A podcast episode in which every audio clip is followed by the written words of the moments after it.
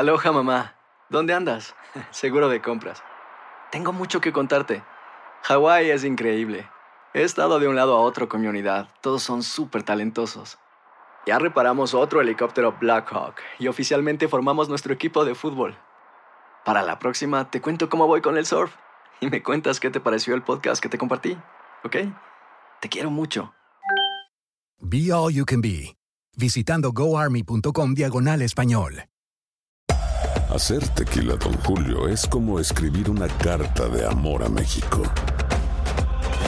Beber tequila, Don Julio, es como declarar ese amor al mundo entero. Don Julio es el tequila de lujo original, hecho con la misma pasión que recorre las raíces de nuestro país. Porque si no es por amor, ¿para qué? Consume responsablemente. Don Julio Tequila, 40% alcohol por volumen, 2020. Importado por Diageo Americas, New York, New York. When you buy a new house, you might say, Shut the front door! Winning! No, seriously. Shut the front door. We own this house now. but you actually need to say, Like a good neighbor, State Farm is there. That's right. The local State Farm agent is there to help you choose the coverage you need. Welcome to my crib. no one says that anymore, but I don't care. So just remember, like a good neighbor, State Farm is there. State Farm, Bloomington, Illinois. Boost Mobile tiene una gran oferta para que aproveches tu reembolso de impuestos al máximo y te mantengas conectado. Al cambiarte a Boost, recibe un 50% de descuento en tu primer mes de datos ilimitados. O, con un plan ilimitado de 40 dólares, llévate un Samsung Galaxy A15 5G por $39.99. Obtén los mejores teléfonos en las redes 5G más grandes del país. Con Boost Mobile, cambiarse es fácil. Solo visita boostmobile.com. Boost Mobile, sin miedo al éxito. Para clientes nuevos y solamente en línea, requiere AroPay. 50% de descuento en el primer mes requiere un plan de 25 dólares al mes. Aplican otras restricciones. Visita boostmobile.com para detalles.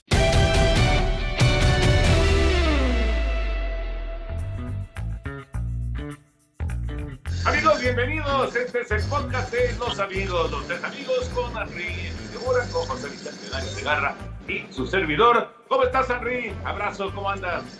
Muy bien, Toño, un gusto saludarte como siempre. Eh, un saludo también para Pepe, para toda la gente que, pues afortunadamente, nos, nos escucha cada vez más en estos podcasts o que nos ven también a través de YouTube. Y bueno, eh, la semana 5 de la NFL que se fue con Alex Smith, con la lesión de Dak Prescott. Hay que platicar no solamente acerca de cómo le fue, cómo se ve el panorama para Dallas ahora con Andy Dalton, sino también cómo se ve el panorama hacia adelante para Dak Prescott, porque no tiene contrato para el año próximo, eh, la forma en la que pierden los cargadores, en fin, hay muchas, muchas cosas. Y algo que nunca antes había tenido un inicio de 5-0, eh, las series del béisbol de las mayores y por supuesto un nuevo título para LeBron James y para los Lakers de Los Ángeles, eh, una piedrita más para los que van en contra de LeBron James, una piedra en el zapato, porque vaya que polariza la atención.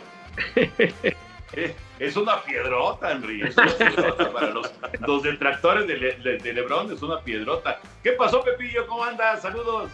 Saludos, mi querido Toño, Enricón, qué gustado saludarlos a todos los amigos que nos acompañan siempre en el podcast de los tres amigos y vaya que hemos tenido sucesos muy interesantes, lo que se está presentando, lo que platicaba el Enricón y habría que también sumar lo que tuvo Lewis Hamilton en el Gran Premio de Eiffel en Nürburgring, en el infierno verde, en esa pista legendaria de Alemania, porque pues eh, igualó a Michael Schumacher 91 victorias en la Fórmula 1 con el triunfo que logró el pasado domingo Lewis Hamilton y también lo de Rafa Nadal, ¿no? Este Rafa Nadal que cuando está en París no le ve nadie, pero ni el polvo es el amo de la arcilla y le dio una repasada pero a su tamaño a Novak Djokovic y con ello llegó a 20 títulos de Grand Slam empatando a, a Federer y los 13 en Roland Garros que pues no hay nadie que le pegue a Rafa Nadal ahí.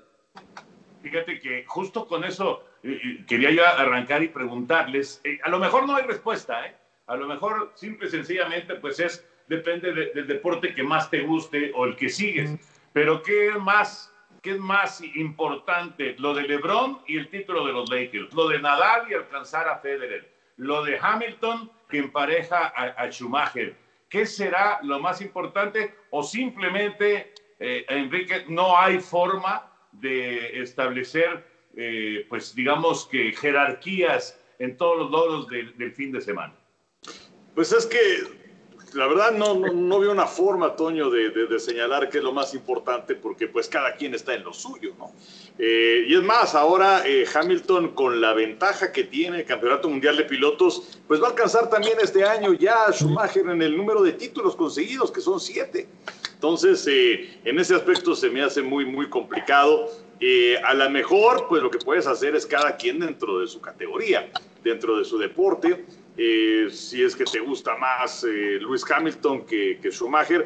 Eh, y luego vienen las comparaciones. Bueno, es que Hamilton llegó a esas 91 victorias en 14 carreras más que Michael Schumacher. Entonces, por ahí ya se ve un poquito de ventaja para el piloto alemán, o en el caso de, Rafael Nadal, bueno, pues que llega a estos 20 títulos de Grand Slam, empata a Roger Federer y que si será alguno de los dos el mejor de todos los tiempos, o a lo mejor es Rod Laver, que Rod Laver eh, sabemos de la época del amateurismo, entre comillas, en los 60, en cuando se abren las puertas para el profesionalismo, y él deja de participar en una infinidad de torneos de Grand Slam. Y cuando se abren las puertas para todos los tenistas, regresa y gana el Grand Slam Rod Laver, que en lo particular es el mejor tenista de todos los tiempos.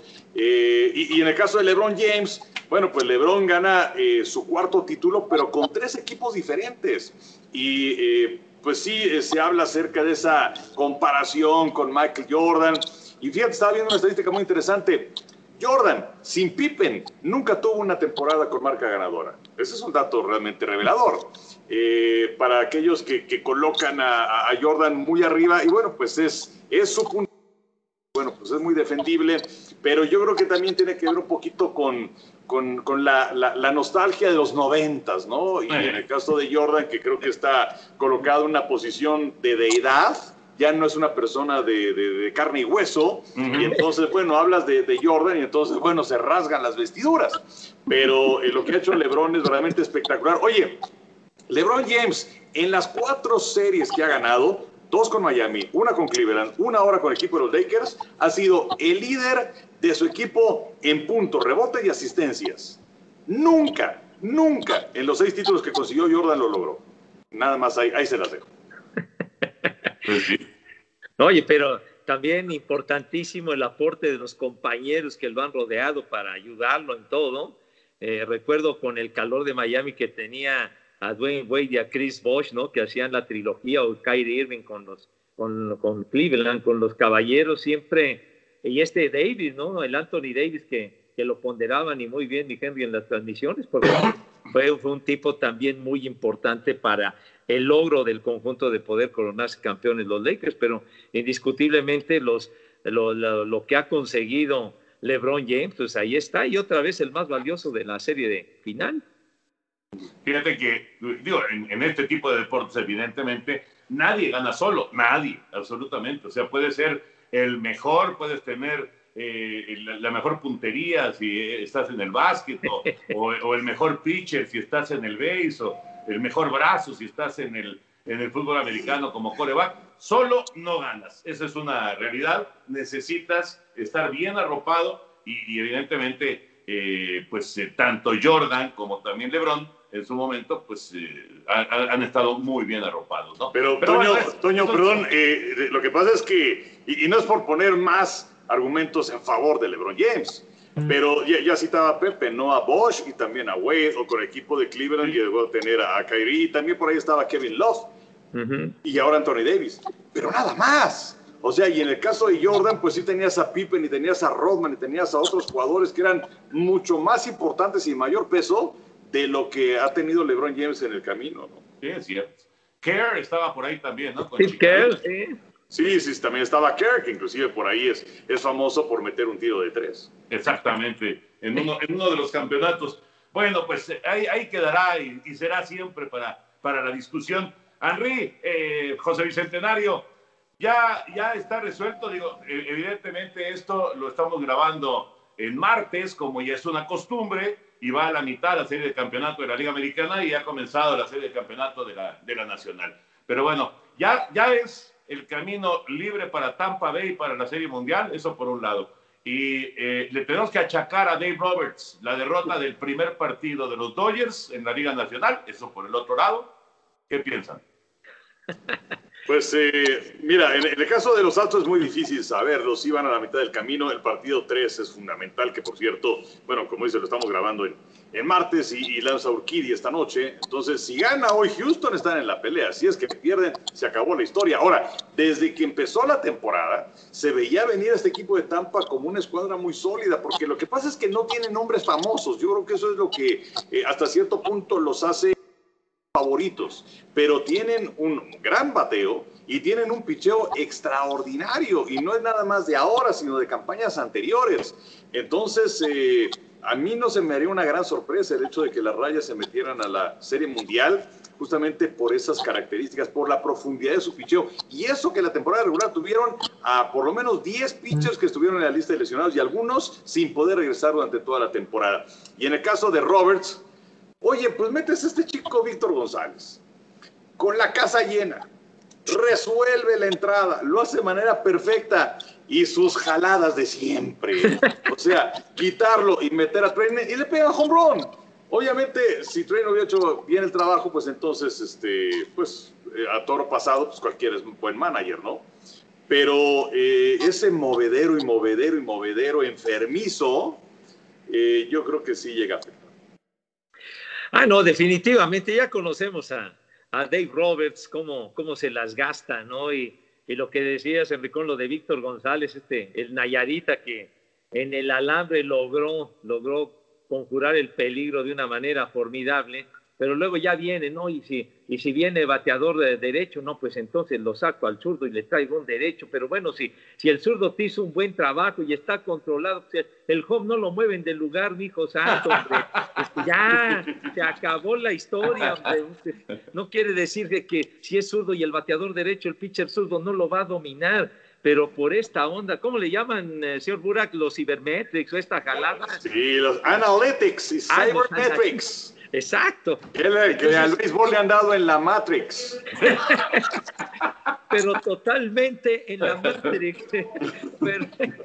pero, yo creo que también, pues eh, mucho debe de influir en un manager eh, manejar con el sentimiento, con el corazón, con lo que te diga tu instinto y no basarte en tu, en tu librito o en tus apuntes eso, ¿no? Entonces, de sentir el juego, pero ya sabemos que Roberts con los Dodgers, con él, creo muy complicado pues, que puedan llegar a conseguir un campeonato definitivamente. Y, luego dicen, dicen por ahí que, eh, que no, no es precisamente que Dave Roberts esté totalmente de acuerdo con estas decisiones, pero que pues de arriba, ¿no? De arriba le dicen, no, tienes que seguir este plan con estas, eh, con, con, con, estas eh, circunstancias y todo basado en los números, en los analytics que dice Henry, o sabermetrics, o como le quieran llamar, y que no se puede salir del script. Y entonces yo me pregunto, Henry, José Bicentenario, ¿para qué quieres manager? ¿Para qué quieres a alguien ahí en el terreno? Pues mejor que los que deciden en, en, en las oficinas, pues que se bajen a dirigir, ¿no? En todo caso. Sí, yo, me acuerdo, no, no, recuerdo bien si fue después de que los Dodgers perdieron la serie contra Boston o contra Houston, pero pues ya decepcionados que se había acabado la serie mundial porque pues uno, uno espera más. Fue, fue contra Boston porque la serie contra, contra Houston se fue a siete partidos, ¿no? el séptimo fue en Dodger Stadium. Pero este, sobre todo aquel partido que lo recordamos después de que los Dodgers eh, habían ganado ese partido de 18 entradas, ya ni me acuerdo cuántos fueron, más de 18.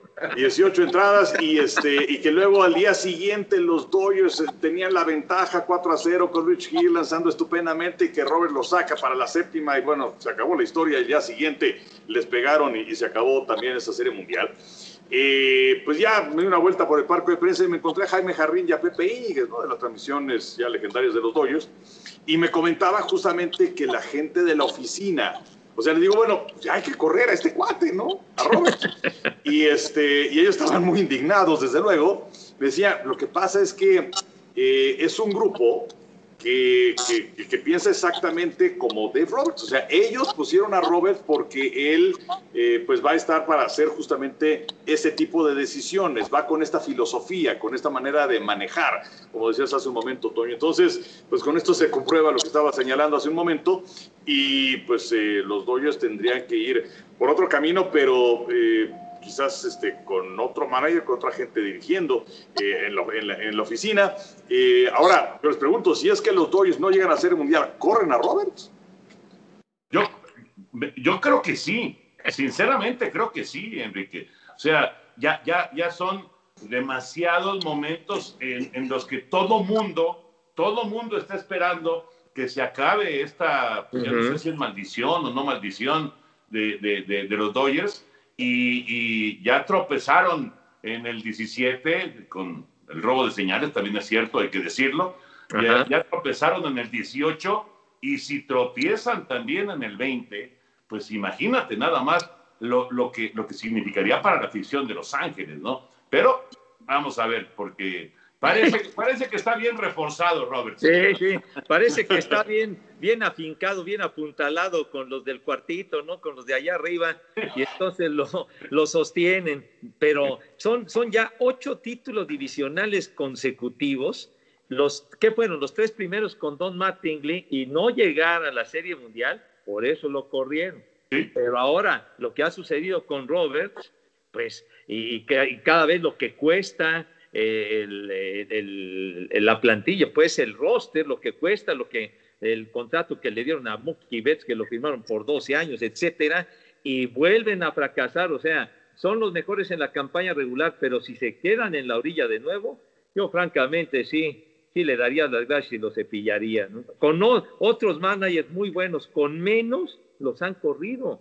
¿Se acuerdan Dusty Baker no hace poco que que tuvo ese temporadón con los eh, nacionales de Washington, que ganó la división, ganó noventa y tantos juegos, etcétera, y se quedó en la serie divisional como acostumbraba Washington, lo corrieron después de la primera temporada, va para afuera. Entonces todo depende pues del criterio de, de los dueños, ¿no? De los bueno, Rick, Rentería de Medias Blancas ya me lo cepillaron también. Ya, es cierto, ya, ya, ya le dieron las gracias. Pues ya veremos. Y, qué curioso, porque lo cepillan justo cuando llegan a playoff, ¿no? después de llegar al playoff, porque llevaban rato de, de, no acercarse y ahora que llegaron al playoff le dieron las gracias. Pero bueno, en fin, eh, sí me llama la atención y, yo creo que pues esto, digo, lo hemos platicado tantas veces, ¿no? Eh, eh, hay que ver cómo se ponchan los bateadores de los Dodgers cuando, cuando, hay, cuando hay ponches, cuando el, el, el pitcher rival logra dominarlos, o sea, los swings, no, no hay forma de que varíen, ¿no? Ellos buscan el home run, es todo o nada todo o nada prácticamente con todos los bateadores. Así, así es, pero es parte de, de esta, de esta nueva, nueva forma de, de jugar al béisbol que, que, vemos sobre todo en los Estados Unidos. Bueno, vamos con el básquet, pero antes del básquetbol, José Bicentenario siempre nos tiene algo en este bonito podcast y hoy es... Bueno, mi querido Toño Enricón, pues bueno, ustedes disculparán la, la escenografía aquí que está medio rara, pero bueno, es para mostrar algo muy, muy especial, muy particular, una auténtica antiguaya relacionada con el béisbol. Entonces, eh, me va a permitir mover. voy a mover mi teléfono, ¿verdad? A ver, Entonces, aquí, aquí vamos a, a poner. Ah, es un campo de béisbol, Pepe. Sí, señor. Entonces, aquí es, eh, voy, a, voy, a, voy a acercar. ¿Sí, sí, se, ¿Sí se observa? Sí, sí, Pepillo. Bueno, tenés que también, para la gente que nos escucha en Spotify y en iTunes, hay que, hay que describirle. Sí, señor. Eh, bueno, aquí es que aquí lo, ahora sí que a ustedes los veo en grande, ¿verdad? Había preparado mi escenografía, pero creo que, creo que a final de cuentas, pues creo que lo tengo que mover aquí que se vea esa caja una, es una caja amarilla con rojo que dice Baseball Baby, que pues esa caja, esa caja es un juego de mesa de béisbol. Entonces, pues esa cajita tiene la bonita cantidad de 59 años. Wow. Entonces, y aquí está el campo, ¿se alcanza a ver? Sí, sí, sí, sí. El campo con los, con los, entonces están los jugadores y todo esto y... A ver, si, bajas tantito la toma, Pepillo. A ver. Ándale, ándale. Ajá. Ahí se alcanza a ver, perdón porque estoy así medio ladeado, pero no sé para, para que lo puedan observar y que se juega con dados. Este me parece que sí, sí les tocó ya después con el tiempo jugarlo, mi Toño Henry. este béisbol rudimentario, pues, ¿no? A mí, a mí me tocó, pero en lugar de muñequitos eran fichas. Ah, bueno, es que ahorita les voy a platicar acerca de esto, porque este, este juego que les estoy mostrando, pues es una verdadera antiguaya porque ni siquiera, ni siquiera tiene marca, o sea, no tiene marca la caja, sino dice, dice Baseball Baby, ¿sí se alcanza a ver la caja? Sí. Y dice, patente, ¿qué? 39.572, nada más, o sea, no tiene ninguna marca de ninguna casa que lo haya, que lo haya hecho, ni mucho menos, nada. Y estoy hablando de, de por ahí de 1961, este juego que eh, me lo compró, nos lo compró mi papá, mi hermano y a mí en el centro, un sábado que fue al centro a comprar algo y lo consiguió por allá, me acuerdo que lo trajo hasta amarrado con, una, con un mecatito y entonces, pues bueno, ese es el, y tiene aquí las, las cartitas de los, de los pares. Ah, es lo que te iba a decir, porque las cartitas las sacabas y salían pares mayores o pares menores, ¿no? Es, exactamente, aquí sí las, sí las observan. Sí, Pepillo. Entonces, ese es el par, aquí dice par chicos y el otro par grandes, ¿no? Ok, y, a ver, ¿puedes enseñar una, una tarjetita de, de, de, par menor, por ejemplo? De par menor, sí, por ejemplo. ¿puedes, ¿puedes, bajar la toma tantito, Pepillo? A ver, ¿así? ¿Y, qué dice ahí? Dice, el bateador se vuela a la barda, home run, todos los corredores en base anotan carrera. Dice aquí.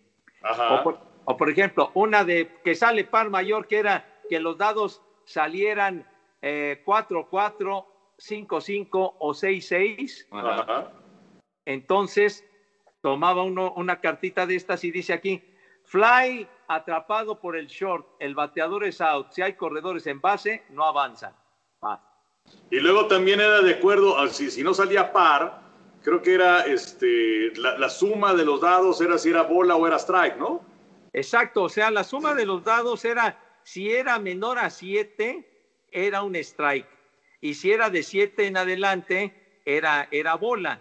Y solamente si era 1, 1, 2, 2 o 3, 3, era par menores o par chicos. Y 4, 4, 5, 5 y 6, 6 eran los pares mayores o pares grandes. Y si salían los dados 6, 5, entonces era un batazo de foul. Así, así era Así era el asunto. Aquí están los dados y todo este asuntacho. A ver, bájale tantito, Pepillo, la toma. A ver, ahí, se ve. Ándale. No, qué maravilla. Oye, y el de la derecha, ese, ese es el que tuve, y que seguramente Toño también, ese es el de las fichitas, ¿no? Exactamente, ese, lo, lo, están viendo ahí. Sí. Ah, entonces, e, ese juego, ya muchos años después, salió porque ese sí lo, lo, realizó una empresa que se llamaba Monte Carlo. Monte Carlo, claro. claro. ¿Alcanzan a ver ahí la caja? Sí, sí, sí, sí. Entonces, esa Monte Carlo hacía juegos de mesa, parcasé, turista, etcétera, etcétera, e hicieron ya años después, a muchos años después, eh, tomaron el concepto de ese Baseball Baby que que insisto, no tiene ni siquiera marca ni nada, ni quién lo hizo, etcétera, etcétera. Pero me llama la atención el hecho de que, por ejemplo, en la caja esta de, del béisbol de Monte Carlo, de las fichitas que ustedes conocen, pero que es el mismo concepto definitivamente, por ejemplo, dice ahí béisbol, un auténtico juego de béisbol con todas sus emocionantes jugadas, y dice ahí patente 107.379 y la, del, eh, la de la caja vieja, la patente es la 39.572. O sea, hay una, hay una gran diferencia, ¿no? Pues sí, aunque el concepto es el mismo, entonces este, habrá que, que ver cómo estuvo la cosa. Yo, yo, no sé si, si habrá variado en la cosa de la patente, que en lugar de, eh, de muñequitos tengas fichitas, pero pues es básicamente lo mismo. No, es, es que es lo mismo, es exactamente lo mismo porque, porque las, las fichitas las fichitas son en lugar de los jugadorcitos estos de plástico que están ahí paraditos, ¿no? ¿Y los alcanzan a ver? Sí, perfecto. Bueno, de hecho, de hecho cuando, cuando yo tuve por primera vez ese juego, porque yo creo que lo, mis papás me lo compraron dos o tres veces, pero la primera vez no, era, no eran fichitas, eran, eran jugadores y tenían para, para, para digamos que una, una base verde y entonces lo, lo, lo metías así y se quedaba parado el pitcher, el catcher, Ah, los fildeadores y los corredores. Una cosa parecida a lo que nos estás enseñando, pero no era de colores, sino que Sí. era, era este, no, no tenían colores como estos que tienes ahí. Eh, obviamente, esta, esta es una, una versión, digamos, este, como, como más, más, este, más elegante, ¿no? Más, más, más cara, seguramente, ¿no? Pues quién sabe, mijo santo. Digo, la presentación no es nada que aparente que sea algo caro, ni mucho menos, ¿no? Pero, pero pues sí tiene la vida entera esta cosa. Y entonces, por ejemplo, de los equipos, unos son en color gris y los otros en color azul para que tuvieras tus corredores, ¿no? Claro, claro, claro. Que- Déjenme que tuvieras- decirles que yo pasé, literal, ¿eh? Horas jugando ese béisbol. Horas. Sí. Ya somos dos, Toño. No, y, y ya somos tres porque, porque incluso aquí en, la, aquí en la caja tengo inclusive anotados de partidos que jugábamos o que yo jugaba solo y, ahí- y allí está anotado con, inclusive con lápiz, ¿no? No Claro. Sé si, no sé si se alcance a ver. Sí. Y entonces, por ejemplo, tiene, tengo nombres ahí anotados, Cookie Rojas, eh, ¿quién más? Eh, Rusty Stout, puros de aquella época, Rocky Colavito, no hombre, puros de aquel tiempo.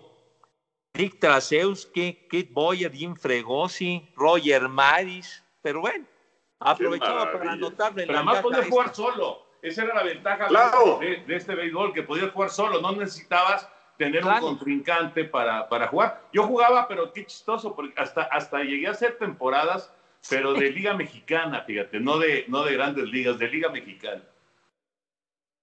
No, pues ahí, ahí está rescatado el, el juego, pero pues afortunadamente está en muy buenas condiciones y está completito. Pues Y a ver, a ver que- qué día lo traes, Pepillo, para jugar. Y, vaya que los disfruté mucho, pero claro que ya nos, nos echamos un partido, claro Órale. que sí. Claro que sí, sí lo llevo, pero Muy bien, muy bien, mi querido José Bicentenario. Extraordinario recuerdo y además nos llevaste a, a- a las épocas en que teníamos nueve, diez años y que estábamos No, es- metidos con ese rollo. Y además así empezamos a narrar, ¿eh? Así empezamos. Claro, claro, a- así me, así me tocó también empezar a narrar mis juegos ahí como loquito. Y, pues bueno, lo, lo que son las cosas cuando, cuando lo encontré y pensé en, mostrárselos, porque pues yo creo que a, muchos de nuestros amigos que nos, eh, nos están viendo, pues les va, va a decir, bueno, pues esto cómo se divertían del paleolítico mesozoico, pero, pero era, era fantástico, ¿no? Y me quedé pensando, cómo jugábamos con esto, con los daditos, con las cartitas, con Sí. así, y nos emocionaba. Y ahora con esas consolas que te hacen jugadas y aprietan botoncitos y se vuelven locos, ¿no? Entonces, pues sí, se ha pasado el tiempo y la tecnología y todo esto, pues ha modificado. Pero los juegos de mesa nunca pasarán de moda. No, nunca, no, no. nunca pasarán Sí. de moda, creo yo, creo yo. Pero bueno, dejamos, dejamos el tema porque ya nos fuimos largos, como siempre, José. Nah, es cierto. pero- Ah, ¿qué pasó? Entonces ya no saco cosas del baúl. No, Ah, Pepe, lo, único que no sirvió para nada fue la mesita que pusiste ahí. Pero bueno, en los, los jueguitos Perdón. Es Así, que La NFL, la lesión de Prescott, eh, ya no veremos más a Dak Prescott con el uniforme de Dallas. Pues es que tiene muchas ramificaciones esto, Toño. Por un lado, le hicieron la operación, afortunadamente quedó bien. ¿Qué fue lo que sucedió? Bueno, fue una eh, fractura expuesta con dislocación de tobillo de parte de Dak Prescott. Ahora, a diferencia de lo que decíamos en un principio de Alex Smith, que se le infectó, eh, pues aquí afortunadamente pues eh, no hubo nada, ¿no? Con lo de Smith había lodo, había agua, había muchas cosas, ¿no? En esa fractura expuesta. En este caso no. Le va a tomar entre cuatro y seis meses, obviamente se pierde toda la temporada. Pero, eh, ¿qué es lo que viene más adelante? Porque no hay que olvidar que Prescott, él decidió apostar por sí mismo y estaba teniendo una gran campaña. Eh, y él no quiso firmar un contrato, los vaqueros querían un contrato de una larga extensión, por ahí de cinco años, y la gente Prescott hablaba de tres o de cuatro años, y entonces se jugó con la etiqueta de jugador franquicia. ¿Qué es eh, jugador franquicia? Bueno, pues es ese jugador que le dan un salario que está garantizado para la siguiente temporada, que es, eh, si es que no pudiste llegar a un contrato multianual, tenían hasta el 15 de julio para hacerlo, Y entonces se te promedia el salario de acuerdo a los cinco mejores salarios de tu posición. Y entonces gana por ahí de 32, 33 millones de dólares por esta campaña. Pero para el año próximo no tiene contrato. Eh, y bueno, también hay que recordar que es apenas el tercer coreback al que le pusieron la etiqueta de jugador franquicia. Antes había sido Kirk Cousins dos veces y Drew Brees una. Eh, ¿Qué es lo que va a pasar? Pues la verdad es que no se sabe. Andy Dalton lo hizo bien en contra de los gigantes el domingo. Eh, Andy Dalton no es ningún improvisado. Él ha llevado cuatro veces a los bengalíes a la postemporada. Tiene 70 victorias en, en la campaña regular. Eh, pero yo creo que eh, Prescott te podía dar mucho más en el aspecto de movilidad, en el aspecto quizás de aprovechar mejor a tus receptores. Y es más joven que Andy Dalton. Eh, entonces, yo creo que sí va a regresar con los vaqueros de Dallas. La cuestión es si le ponen otra vez la etiqueta de jugador franquicia o si es que deciden, sin saber bien a bien cómo va a quedar, aunque los pronósticos, como decía hace un momento, son muy buenos, le das un contrato multianual a Dak Prescott. Pero los vaqueros perdieron el año pasado, Toño, una gran oportunidad de, de, firmarlo con un contrato multianual, aunque hubiera sido por los tres o cuatro años que él quería, porque además ahora, pues ya con esta inflación, en donde pues cada coreba que, que, que, que firma un nuevo contrato establece nuevo récord, ¿no? Claro. Y entonces, pues ahora Dallas le va a salir mucho más caro.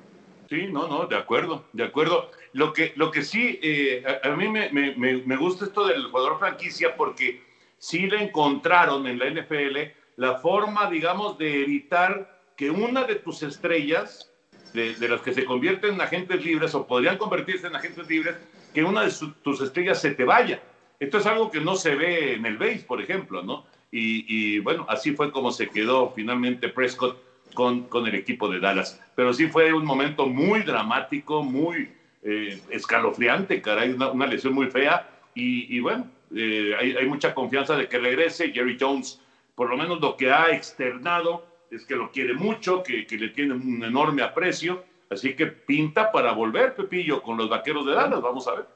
Sí, no, definitivamente pienso que va a volver, aunque quién sabe de llegar a algún acuerdo multianual quién sabe cuáles serán las cifras, porque también piensas en ciertos riesgos y esa lesión a final de cuentas pues va, le, va, le va a afectar a futuro, en fin, ese, ese tipo de situaciones que, que también se toman en consideración y que quizá provoquen que no, que no le ofrecieran o que no le ofrezcan lo que, lo que Prescott pretendía. Pero, pero bueno, yo creo que sí va a seguir. Y lo de Andy Dalton, creo que como mariscal de campo no es ningún improvisado y creo que tienen un muy buen elemento como para tomar la responsabilidad con los vaqueros, pero sí, sí fue impactante lo de, lo de Prescott, pero yo sí siento que va a seguir, pero quizá no, no con esos cuarenta y tantos millones de dólares que quería por temporada. Y una, una semana cinco llena de sorpresas, ¿no? El, el, el, triunfo de Miami sobre San Francisco, los Raiders sobre Kansas City, se dieron varias sorpresas en esta semana cinco. Sí, sí, de acuerdo. Ahora fíjate, Kansas City, no sé si a ustedes les dio esa misma impresión, pero se veía vulnerable en la temporada. Y eh, había varios partidos que prácticamente debieron haber perdido. O sea, uno de ellos, los cargadores los tenían en la lona, pero cargadores sabemos que pierde de la forma más increíble los partidos. Nueva Inglaterra también tuvo muchas oportunidades. El problema es que estaba Brian Hoyer, luego Gary Steedham en los controles y no estaba Cam Newton. Con Newton yo creo que sí pudieron haber ganado ese partido.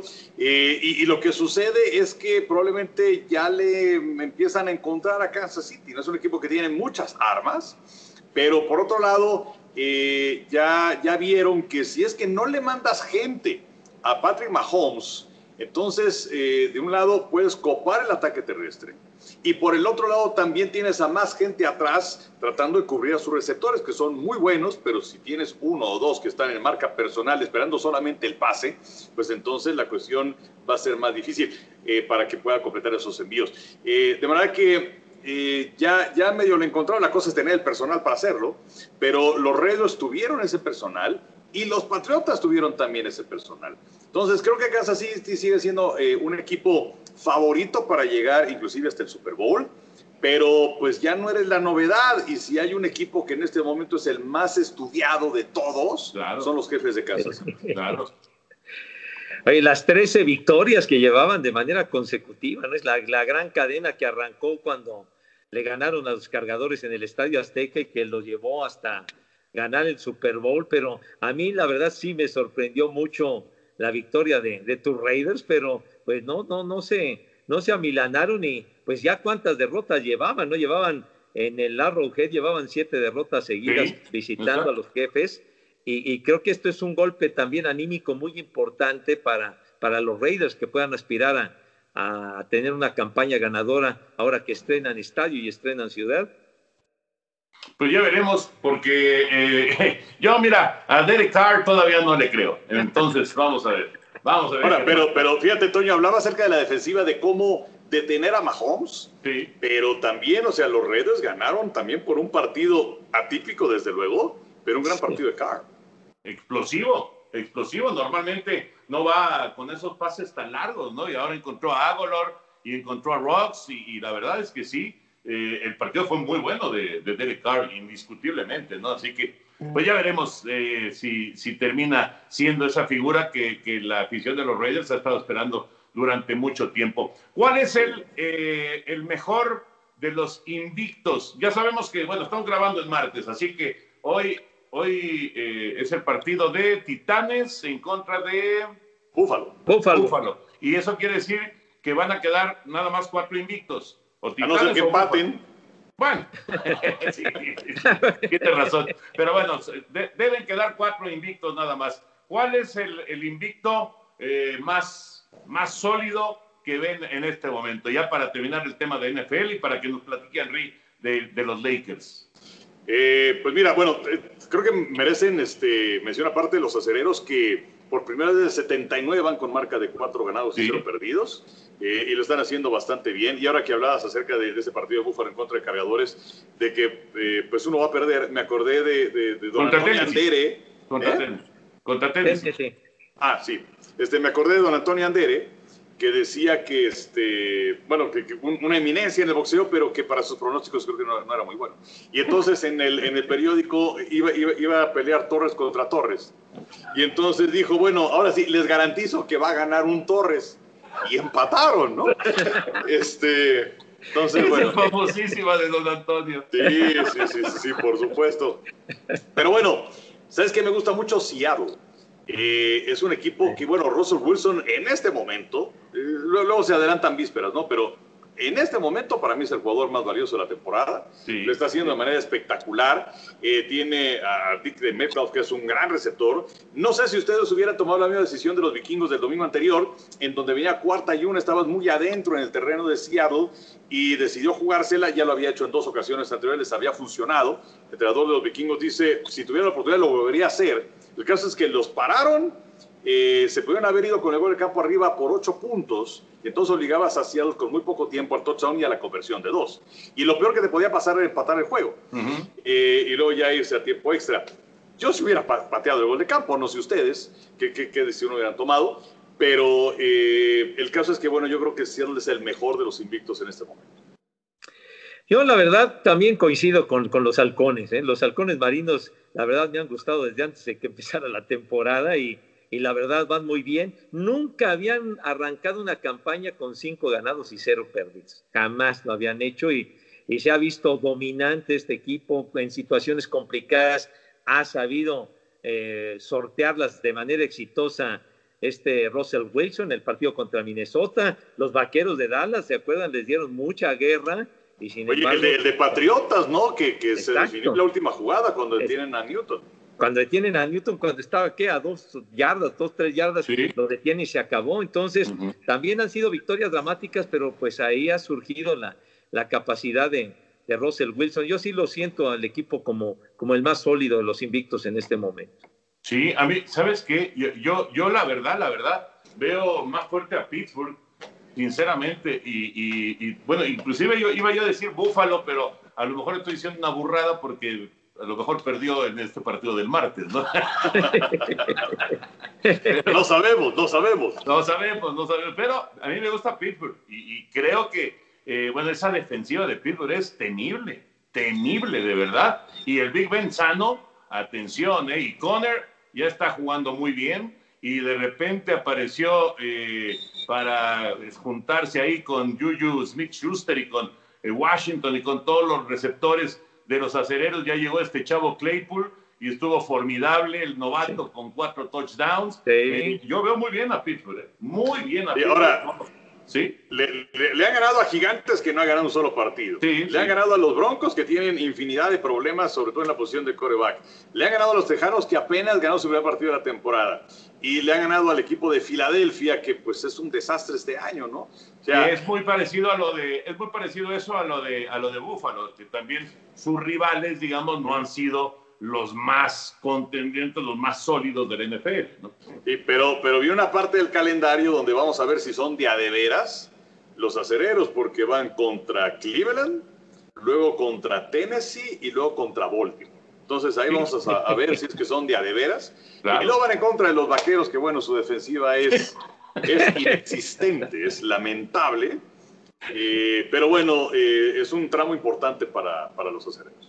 Oye, y que ya y finalmente, en otro aspecto, ya cayó finalmente la cabeza de Dan Quinn, ¿no? Después de que perdieron los halcones de Atlanta, a él y al gerente general ya los mandaron a volar porque los halcones andan muy, muy mal. Curioso, Pepillo, porque es semana 5 y dos coaches han caído. Eso no es normal en la NFL, ¿eh? Eso no se da en la NFL y es muy extraño y ya, y ya cayeron dos.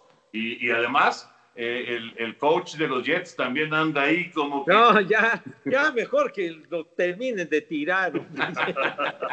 bueno, ya nos Sí, no, no, pero es que... Pero, pero, Antonio, pero es que fíjate, o sea, en el caso de Queen, o sea, el año pasado lo que pasa es que cerraron con seis victorias consecutivas y, se salvó con eso la chamba y bueno, pensando en lo que iba a suceder en esta temporada, pero después de que pierde el Super Bowl en contra de los Patriotas de Inglaterra, al año siguiente perdieron el juego divisional en contra de Filadelfia y ahora ya han sumado dos temporadas consecutivas sin calificar y en esta van con 0-5. Entonces creo que sí era cambio de dar un golpe de tipo. Y las ventajas. la verdad, ¿eh? Me pareció fue el coach. ¿Se acuerdan las ventajas? Importantes en el marcador y que las han dejado escapar de una manera lamentable. Sí, sí, sí. Bueno, eh, Henry, eh, rapidísimo porque ya nos colgamos una barbaridad. Lakers campeón por decimaséptima ocasión y se acabó. ¿Qué, qué, qué es lo más memorable de esta temporada? La burbuja de Orlando, el título de los Lakers, actuaciones individuales de algunas superestrellas. ¿Qué es lo que va a recordarse de aquí a 15, 20 años? La temporada de la burbuja, indiscutiblemente, porque la NBA fue la primera que paró operaciones después de que se dio el caso positivo de Rudy Gobert en marzo y eh, reanudaron después de que no se sabía qué era lo que iba realmente a suceder. Eh, gente que estuvo más de 100 días en la burbuja, hablando de todos los que estuvieron haciendo los preparativos, eh, y luego llegaron los jugadores, en el caso de los Lakers y de Miami, más de 90 días en la burbuja, cero casos positivos de coronavirus dentro de la burbuja en la NBA. Y bueno, pues un título que muchos van a decir, no, pues qué fácil para los Lakers. Bueno, le pegaron al que le tenían que pegar. Esto no es como en el boxeo en donde tú puedes elegir a tu rival. Eh, sobre LeBron James decían, no, bueno, pues es que en la conferencia del Este eh, estaba fácil porque pues en Milwaukee no era rival y Boston pues tampoco era rival y Toronto y entonces se cambió al Oeste y decían, no, bueno, pero o sea, siempre le van a encontrar algo. Eh, y, una temporada muy difícil porque sí era, era un ambiente estéril en la arena en donde no cuentas con la localía en realidad. Entonces era, era, eran escenarios neutrales y vaya que la localía pesa en los deportes y yo creo que en el básquetbol pesa muchísimo. Entonces, en este caso, creo que el equipo de los Lakers lo hace de manera espectacular, lo que hace también LeBron James, jugando a este nivel, está próximo a cumplir 36 años de edad.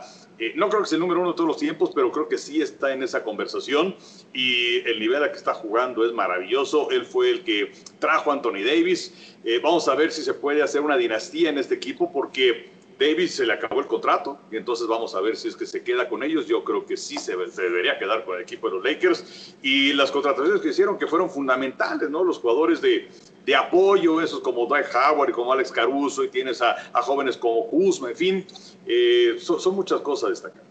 Oye, Rayón Rondo, ¿no? También. Claro, por supuesto, por supuesto. Sí, sí, sí, pero, pero imagínense, y sobre todo de, de, estar ahí encerrados más de dos meses, ¿no? Estar ahí. Más de tres. Sí, sí, sí.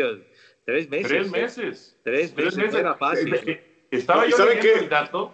Estaba leyendo el dato y los que se fueron de, de principio a fin, el caso de Lakers y de, y de, Miami, fueron 96 días. Sí. Los jugadores, 96 días. Se dice rápido, se dice fácil, pero de verdad que es, es un esfuerzo grande. Claro, tampoco es que estuvieran encerrados, ¿verdad? Estaban, digo, tenían este, diversiones y tenían ahí que la alberca y etcétera, etcétera, pero es una burbuja y, y tienes que cumplir con ciertos este, requisitos, ¿no? Yo creo que lo hicieron muy bien, muy, muy Sí, bien.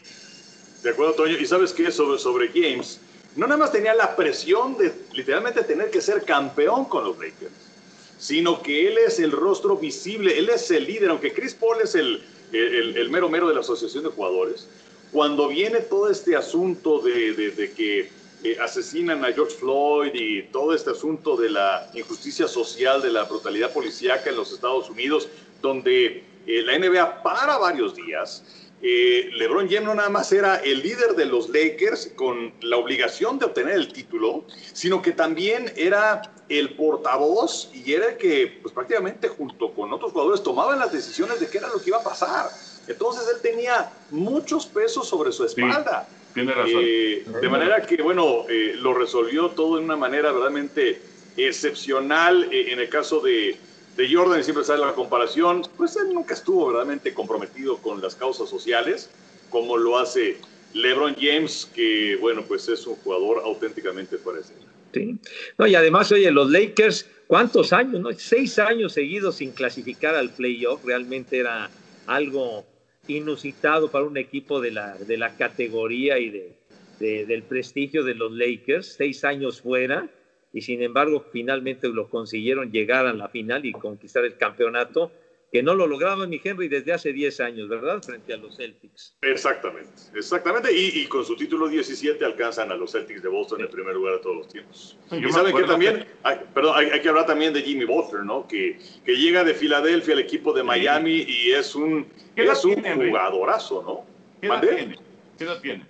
Tiene como 28 años, una cosa así, Jimmy Butler. No, todavía le queda mucho. Sí. Le Sí. queda. No, es un jugadorazo, qué bárbaro. Le puso, eh, ahora sí que le, le puso presión a, a, a LeBron en, en, en, esta final. Y, y, también me quedo con eh, el asunto de, de, ahorita que decía Pepillo, de que 10 años sin ser campeón de los Lakers, eh, hace dos, tres años, esta franquicia era de las peores de la liga. Uh -huh. y, era un, y era un desastre y, y traen una bronca, una, unas broncas internas increíbles, ¿no? Y, y, y, bueno, lograron salir, salir y no solamente salir, sino de la mano de LeBron James ser campeones de la NBA. Así sí. que tiene Butler, un enorme mérito, ¿no? Tiene 31 años Jimmy Butler. 31 años, ¿no? Sí, de todas maneras todavía, todavía le queda un, un rato largo. Bueno, señores, ya nos colgamos muchísimo, ya ni siquiera nos pusieron la pizarra de cuántos minutos, creo que nos votaron a los 40, ya, pero no importa. No, ¿Sabes qué? Ricardo se durmió. No, no, no. pero muy rápido, ya para despedirnos. ¿Vieron la atrapada de Margot eh, en el eh, segundo juego de la serie de campeonato de la Liga Americana? Extraordinaria atrapada. Eh, además de que pegó el home run, hizo un atrapadón el jardinero de las rayas de Tampa Bay. Y ahora no fue en, en bañándome, ahora fue ahí viendo esa jugada que dije, ah, les voy a comentar esto, a ver, a ver qué recuerdan. ¿Cuál es la mejor atrapada, José Bicentenario? La mejor atrapada que recuerdes en, en, tu, en tu trayectoria como, no como comentarista, como aficionado en general, porque puede ser de chavo que hayas visto una gran atrapada. La gran atrapada que hayas visto. La primera que te acuerdes. No, pues, la, la, primera que me vino a la mente pues fue luego, luego la de Willie Mays, la, la, atrapada de, de, de, la Serie Mundial del 54, porque eso, eso fue algo verdaderamente fantástico, ¿no?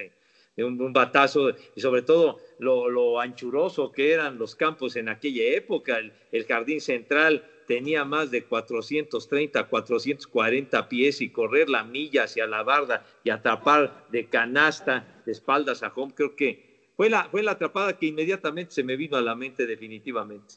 La gran atrapada, la de Willie Mays. ¿Tú, Henry? Fíjate que, bueno, por supuesto, la de Willie Mays es una que pues, todos tenemos en la mente, ¿no? Que además fue el primer partido de aquella serie mundial del 54 de los gigantes en contra de los indios de Cleveland. Uh -huh. Con Cleveland estaba jugando Beto Ávila, desde luego. Uh -huh. Pero yo voy a quedar con un partido entre los eh, gigantes y los Cardenales de San Luis, y ustedes seguramente recuerdan. Ah, claro. Kevin Mitchell en el Ah, jardín claro. izquierdo. Ese batazo que va pegado a la raya y de manera increíble. Kevin Mitchell toma, eh, trae el guante en la, en la mano izquierda y entonces va por la pelota y la toma, pero con la mano derecha, mano limpia.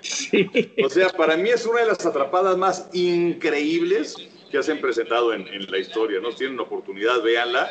Ella está en YouTube, pero qué, qué, qué atrapada de Kevin Mitchell. Oye, pero, pero además lo, lo hizo como, como, si, como si fuera una cosa normal. Sí. ¿no? Como si le hubieran tirado la, la, la pelota de aquí a, a, a un metro.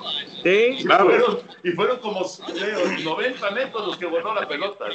Sí, sí, sí, fue increíble. Increíble la de Kevin Mitchell. Yo ni me, la verdad, ni me acordé de la atrapada de, de, de, de este, de Willie Mays, ni tampoco me acordaba de esta de Kevin Mitchell, son buenísimas. Yo me acordé inmediatamente de Bo Jackson por la facilidad que tenía Bo Jackson para, para fildear y, y- y recordarán una atrapada eh, que se sube a la barda y da como dos, tres pasos en la barda, como si hubiera escaleras.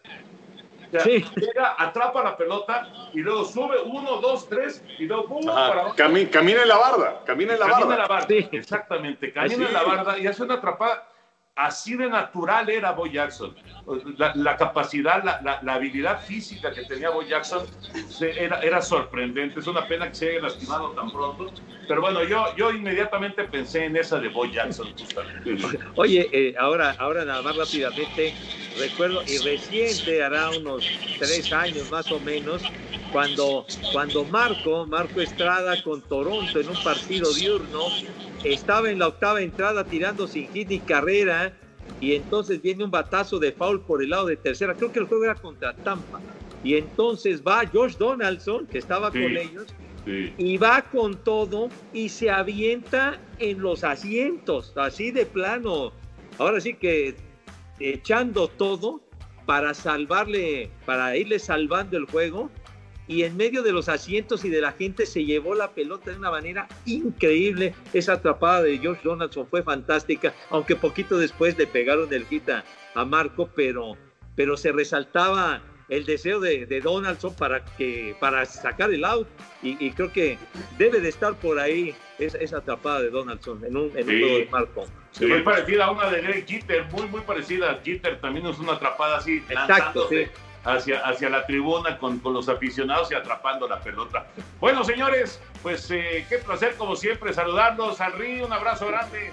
Igual, Toño Pepe, nos estamos viendo. Ay, José Bicentenario. Saludos, mi Toño, Enricón, un abrazo a todos y llevaré, llevaré el béisbol baby para que nos echemos un jueguito. Órale, va.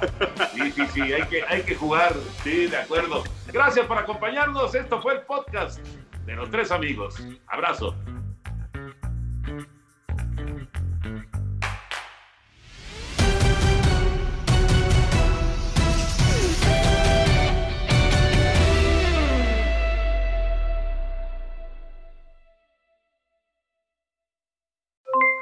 Aloha mamá, ¿dónde andas? Seguro de compras. Tengo mucho que contarte. Hawái es increíble. He estado de un lado a otro con mi unidad. Todos son súper talentosos. Ya reparamos otro helicóptero Blackhawk y oficialmente formamos nuestro equipo de fútbol. Para la próxima te cuento cómo voy con el surf y me cuentas qué te pareció el podcast que te compartí, ¿ok? Te quiero mucho. Be All You Can Be, visitando goarmy.com diagonal español. Boost Mobile tiene una gran oferta para que aproveches tu reembolso de impuestos al máximo y te mantengas conectado. Al cambiarte a Boost, recibe un 50% de descuento en tu primer mes de datos ilimitados. O, con un plan ilimitado de 40 dólares, llévate un Samsung Galaxy A15 5G por $39.99. Obtén los mejores teléfonos en las redes 5G más grandes del país. Con Boost Mobile, cambiarse es fácil. Solo visita boostmobile.com. Boost Mobile, sin miedo al éxito. Para clientes nuevos y solamente en línea, requiere AroPay. 50% de descuento en el primer mes requiere un plan de 25 dólares al mes. Aplican otras restricciones. Visita para detalles. Si no sabes que el Spicy McCrispy tiene Spicy Pepper Sauce en el pan de arriba y en el pan de abajo, ¿qué sabes tú de la vida? Para, pa, pa, pa.